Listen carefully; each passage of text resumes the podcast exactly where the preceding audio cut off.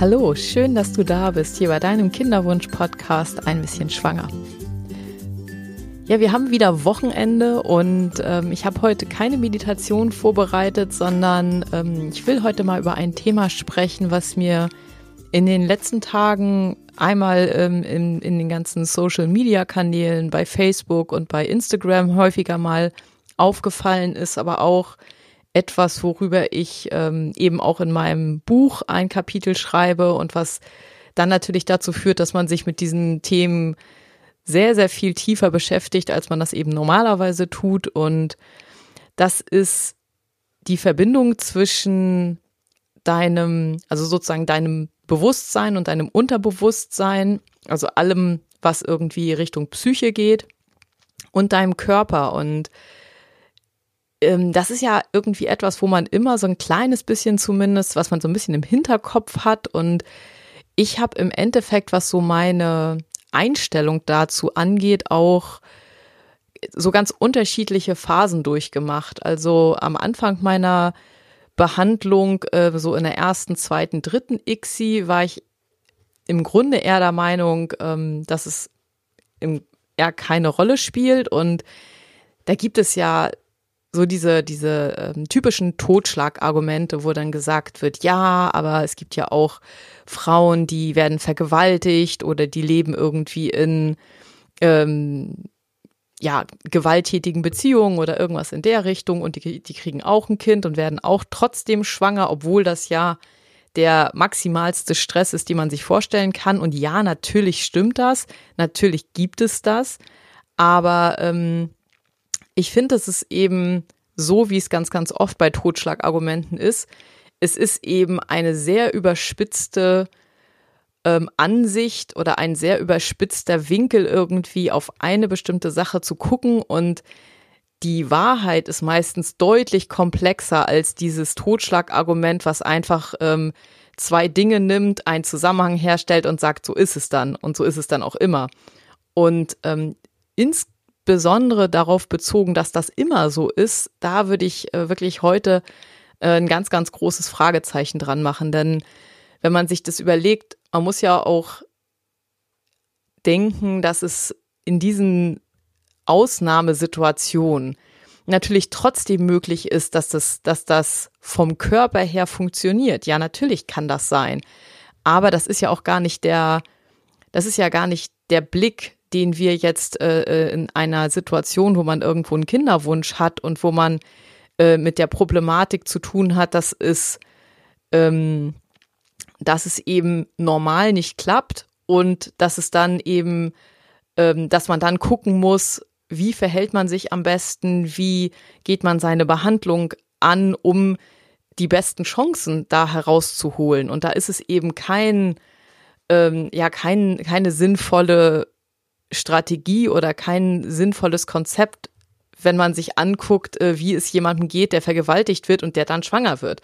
Weil es kann natürlich sein, dass das eine 20-jährige Frau ist, die ähm, keinerlei Einschränkungen in ihrer Fruchtbarkeit hat und man hat einen Täter, der eben auch keine Einschränkungen in seiner Fruchtbarkeit hat. Ja, und dann bekommt der Körper das trotzdem hin. Das hat aber mit unserer Situation ja überhaupt nichts zu tun.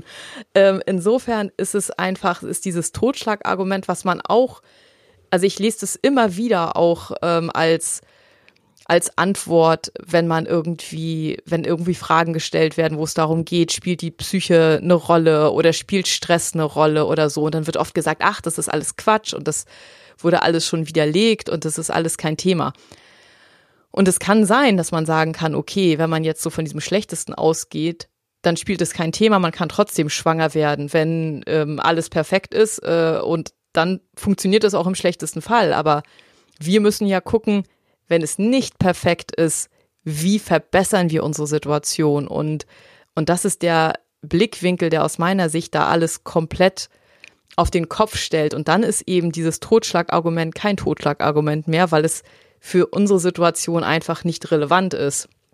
Und dann muss man sich eben die Frage stellen, ähm, gibt es denn, also hat es einmal einen Effekt, also hat zum Beispiel Stress einen Effekt, haben negative Gedanken einen Effekt und ähm, da ist man dann relativ schnell bei einem Thema, was momentan sehr, sehr viel auch, wo sehr, sehr viel geforscht wird, was sehr, sehr viel, zumindest an bestimmten Stellen, wo sehr, sehr viel auch drüber nachgedacht wird.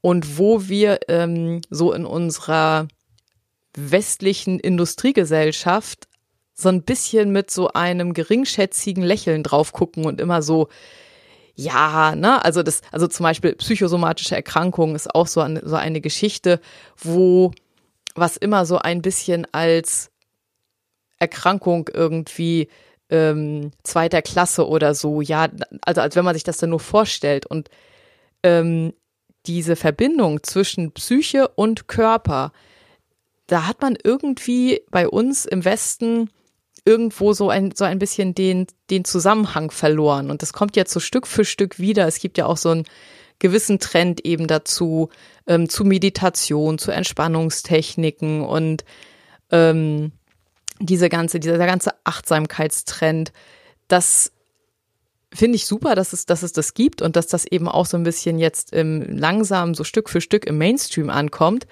weil es aus meiner Sicht ganz wichtig ist, dass man wieder versteht, dass es zwischen unserer Psyche und unserem Körper eine ganz, ganz enge Verbindung gibt. Und wenn man nur einmal auf die biologische Ebene guckt, dann wird einem das total klar.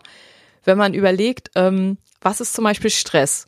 Stress ist ja aus unserer äh, Vergangenheit, also als sich der Mensch entwickelt hat, als wir zum Beispiel noch in Höhlen gewohnt haben, war Stress ja ein total sinnvolles Mittel, um den Menschen in einer Situation, wo er ähm, im wahrsten, im wahrsten Sinne des Wortes um sein Leben rennen musste, um alles am Körper und auch, also vom, vom Kopf her, der Kopf reagiert und bereitet den Körper darauf vor, dass er eben bestmöglich ähm, performen kann in dieser Situation. Das heißt, der Säbelzahntiger kommt, der Kopf checkt das, dass da jetzt eine Gefahr ist und äh, dann werden eben ähm, Stresshormone ausgeschüttet, der Herzschlag ähm, wird schneller, ähm, die Atmung wird flacher. Also es wird dann alles darauf optimiert, dass dieser Körper ganz, ganz schnell wegrennen kann. Und Stress war etwas, was für eine ganz kurze ähm, Zeitspanne den menschlichen Körper auf Hochtouren bringen sollte. Dafür war Stress irgendwann mal gedacht. Und nun hat sich unsere Gesellschaft aber so verändert, dass Stress kein, ähm, kein Fünf-Minuten-Problem ähm, mehr ist, sondern Stress ist teilweise irgendwie über Stunden, über Tage, über Wochen vorhanden. Und das ist für den Körper ganz, ganz problematisch, weil dafür war Stress eben eigentlich nicht gedacht. Und an diesem Beispiel sieht man, dass eben, das ist ja, das kommt ja vom Kopf. Das heißt, der Kopf ähm, bekommt diesen Reiz mit, dass da eben jetzt eine Gefahr ist und dann wird eine ganze Kaskade an unterschiedlichen, ähm, ja meistens hormonellen, ähm, ja so Regelkreisen angeschmissen, ähm, damit der Körper reagiert. Das heißt, hier sieht man, dass es es gibt diese Verbindung und diese Verbindung ist unfassbar eng. Und nun hat man das beim Stress eben im Negativen, aber es gibt eben wenn man ähm, auf die andere Seite guckt, eben nicht, man hat jetzt nicht einen Stressor, also etwas, was einen äh, ganz massiv stresst, sondern man tut etwas, was diesen Stress zurückfährt. Und das kann eben, und das, da gibt es auch sehr, sehr viele Studien, die das in den letzten Jahren schon untersucht haben, insbesondere auch in Bezug auf ähm, den Kinderwunsch. Und bei den meisten Studien ist herausgekommen, dass es definitiv einen Effekt hat, wenn man den, den, den Körper ein wenig mehr von diesem Stress befreit. Und das kann man teilweise mit ganz, ganz ähm, wenigen oder mit ganz, ganz wenig Aufwand machen. Und das kann man auch, äh, wenn man zum Beispiel an Meditation denkt, dann hat man mit Meditation ein so simples Mittel, ähm, wo man zur Ruhe kommt, wo man ähm, im Endeffekt einmal in sich reinguckt, dann kann man das natürlich mit vielen Dingen auch verbinden, wenn man jetzt denkt daran, zum Beispiel eine gewisse Dankbarkeitspraxis zu machen, dass man sich klar macht, was ist alles gut im Leben, dass man den Blick mal von dieser, wir sind eben auch darauf getrimmt und auch das war einmal dazu da, damit wir überleben können. Wir sind darauf getrimmt, immer eher auf das Problem zu gucken, auf das Negative zu schauen, weil ähm, früher war es eben so, ähm, dieses Schauen auf das Negative hat die, hat das Überleben gesichert. So, und heute haben wir das Problem ja meistens zumindest in dem Sinne nicht. Und deswegen macht es eben Sinn, ähm, für uns das Gegenteil zu tun, also mal ein bisschen runterzukommen, ähm, insbesondere beim Kinderwunsch eben auch ganz aktiv zu gucken, dass man auf positive Dinge schaut. Denn aus meiner Sicht, jetzt kann man natürlich sagen, ja, was hat das denn alles miteinander zu tun? Ist das wirklich wichtig für einen Kinderwunsch? Aus ganz, ganz unterschiedlichen Gründen würde ich sagen, dass es sogar sehr, sehr wichtig ist. Einmal auf körperlicher Ebene, denn es ist durchaus nachgewiesen, dass zum Beispiel hohe, ein hoher Stresslevel dazu führt, dass die Entzündungsreaktionen im Körper zunehmen. Und man hört momentan ja auch immer mehr darüber, dass das Immunsystem wahrscheinlich ein viel, viel größeres, äh, ein, ein, ein viel, viel größeren Einfluss hat auf diese ganze fein abgestimmte Maschinerie, die abläuft, wenn zum Beispiel sich ein Embryo einnisten soll. Das muss ja alles irgendwo passen. Und wenn das Immunsystem durch sehr, sehr hohen Stress oder durch einen sehr hohen Stresslevel äh, dann zum Beispiel so angefeuert ist, dass, dass, es, ähm, dass es vermehrt Entzündungsreaktionen im Körper gibt, dann ist möglicherweise, das ist natürlich immer nur ein Kann, aber dann ist es möglicherweise so, dass ein Embryo es eben schwerer hat, sich einzunisten. Und darauf weisen zum Beispiel auch Studien hin, wo man ähm, ähm, so Meditationspraxis oder allgemein so ein Entst Unterstützungsnetzwerk ähm, implementiert hat im Rahmen einer Kinderwunschbehandlung und wo man eben gesehen hat, dass es höhere Schwangerschaftsraten gab. Und es macht einfach Sinn, wenn man sich die körperlichen Auswirkungen überlegt, die sich ähm, ergeben, wenn man sehr, sehr gestresst ist oder wenn man, äh, wenn es einem sehr, sehr schlecht geht. Denn auch das hängt ja immer damit zusammen, dass äh, wenn man zum Beispiel depressiv ist, werden ja bestimmte Hormone entweder mehr oder weniger ausgeschüttet. Das heißt, man hat immer auch einen, einen körperlichen Aspekt der psychischen Situation. Das ist die eine Seite. Das ist die Seite, wo ich sagen würde, ähm, dass man durch Stress und äh, durch ähm, dadurch, dass man so in so einer sich in so einer Depression irgendwo sich so reinfallen lässt, dass man es einmal da zumindest nicht verbessert. Und ähm, dann gibt es für mich noch einen anderen Aspekt, der vielleicht zumindest, wenn es darum geht, ob wir erfolgreich sind irgendwann, ob wir irgendwann unser Wunschkind in den Händen halten können oder in den Armen, dass ähm, es einen ganz, ganz großen Effekt darauf hat, inwiefern wir ähm, resilient sind. Das heißt, inwiefern wir ähm, psychisch durchhalten, inwiefern wir nicht sagen, ich kann nicht mehr. Und ähm, da hat es sehr, sehr, sehr, sehr große Auswirkungen, ob wir bestimmte, ähm, bestimmte, ja, bestimmte Dinge in unseren Alltag zum Beispiel einbauen, indem wir zum Beispiel aktiv uns überlegen, was ist gerade gut in meinem Leben ähm, und das jeden Tag tun. Ähm, probier das einfach mal sagen wir zehn Tage aus. Und es ist ähm, in, in Studien schon gezeigt worden, dass wenn man nur zehn Tage jeden Morgen und jeden Abend, also zum Beispiel sich jeden Morgen aufschreibt, ähm, was ist gerade, wofür bin ich dankbar. Das können große Sachen sein, das können auch kleine Sachen sein. Also insbesondere natürlich die Dinge, die ähm, vielleicht nichts mit Geld zu tun haben, wie äh, der Partner, Familie, ähm, dass man in einem freien Land wohnt äh, hier in Deutschland. Und ähm, das können aber eben auch natürlich ganz andere Sachen sein. Das, was für dich eben wichtig ist. Und äh, wenn man das morgens und abends macht, dass das sogar Monate später nachweisbar ist, dass es diesen Menschen besser geht. Und ähm, das finde ich ganz faszinierend, weil das so deutlich macht, dass wenn man sich bestimmte Gewohnheiten eben aneignet, dass man seine psychische Verfassung wirklich ganz aktiv mitgestalten kann.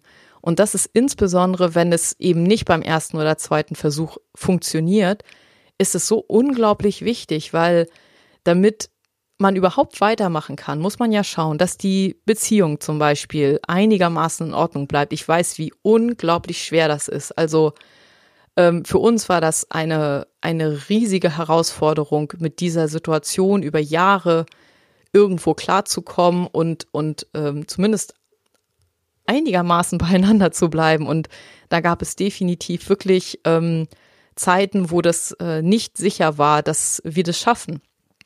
Und ähm, ich glaube, dass das einer der ganz, ganz großen Risikofaktoren ist. Gar nicht unbedingt der Körper oder das Geld oder ähm, ja, weiß ich nicht, die medizinischen Möglichkeiten, sondern ich glaube, das ist, dass der Kopf, also es war zumindest für mich war es so, dass der Kopf war der größte Dealbreaker. Also ähm, klar, ich habe mich immer irgendwie wieder aufgerafft und ich habe es irgendwie immer wieder hinbekommen, trotzdem weiterzugehen. Aber ähm, die Schwierigkeit ist, glaube ich, an der Stelle wirklich am allergrößten. Und ähm, wenn es Mittel gibt, die, die zuverlässig wirklich auch schon bewiesen in dieser Hinsicht ähm, helfen können, dann äh, denke ich, dass das einfach sinnvoll ist, sowas nicht einfach vom Tisch zu wischen und zu sagen, ach Gott, äh, Frauen, die vergewaltigt wurden, die werden ja auch schwanger, sondern ob man vielleicht besser da drauf guckt und sagt, hey, vielleicht ist da was dran und vielleicht kann mir das helfen.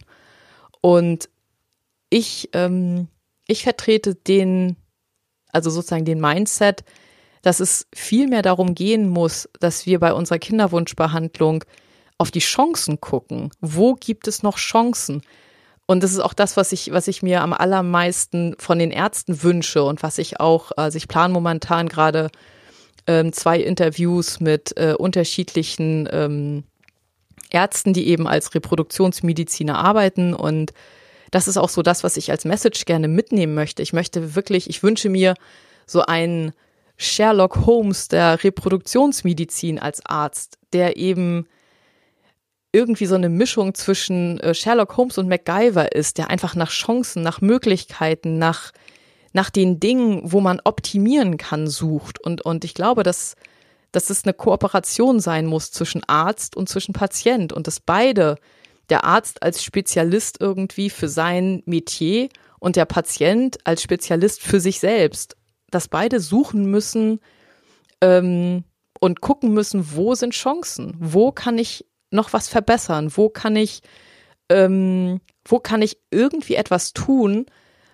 was äh, meinem, meinem Kopf oder meinem Körper hilft und, und, und mich vielleicht einen kleinen Schritt näher an den Erfolg bringt. Und ähm, wie gesagt, insbesondere die Psyche, es macht eben einen Riesenunterschied, ob man sagt, ähm, ich schaffe es gerade so drei ICSI-Versuche zu machen oder ob man sagt, ich schaffe es sechs ICSI-Zyklen zu machen. Und damit meine ich jetzt nicht ähm, äh, Frischversuche, sondern zum Beispiel ähm, ist es so, dass ähm, die kumulative Schwangerschaftsrate, die ähm, ja, das ist leider schon ein kleines bisschen her, aber im, in dem einen IVF-Register ist die angegeben. Und es ist eben ganz, ganz großer Unterschied, ob man drei Transfere hat oder ob man sechs Transfere hat.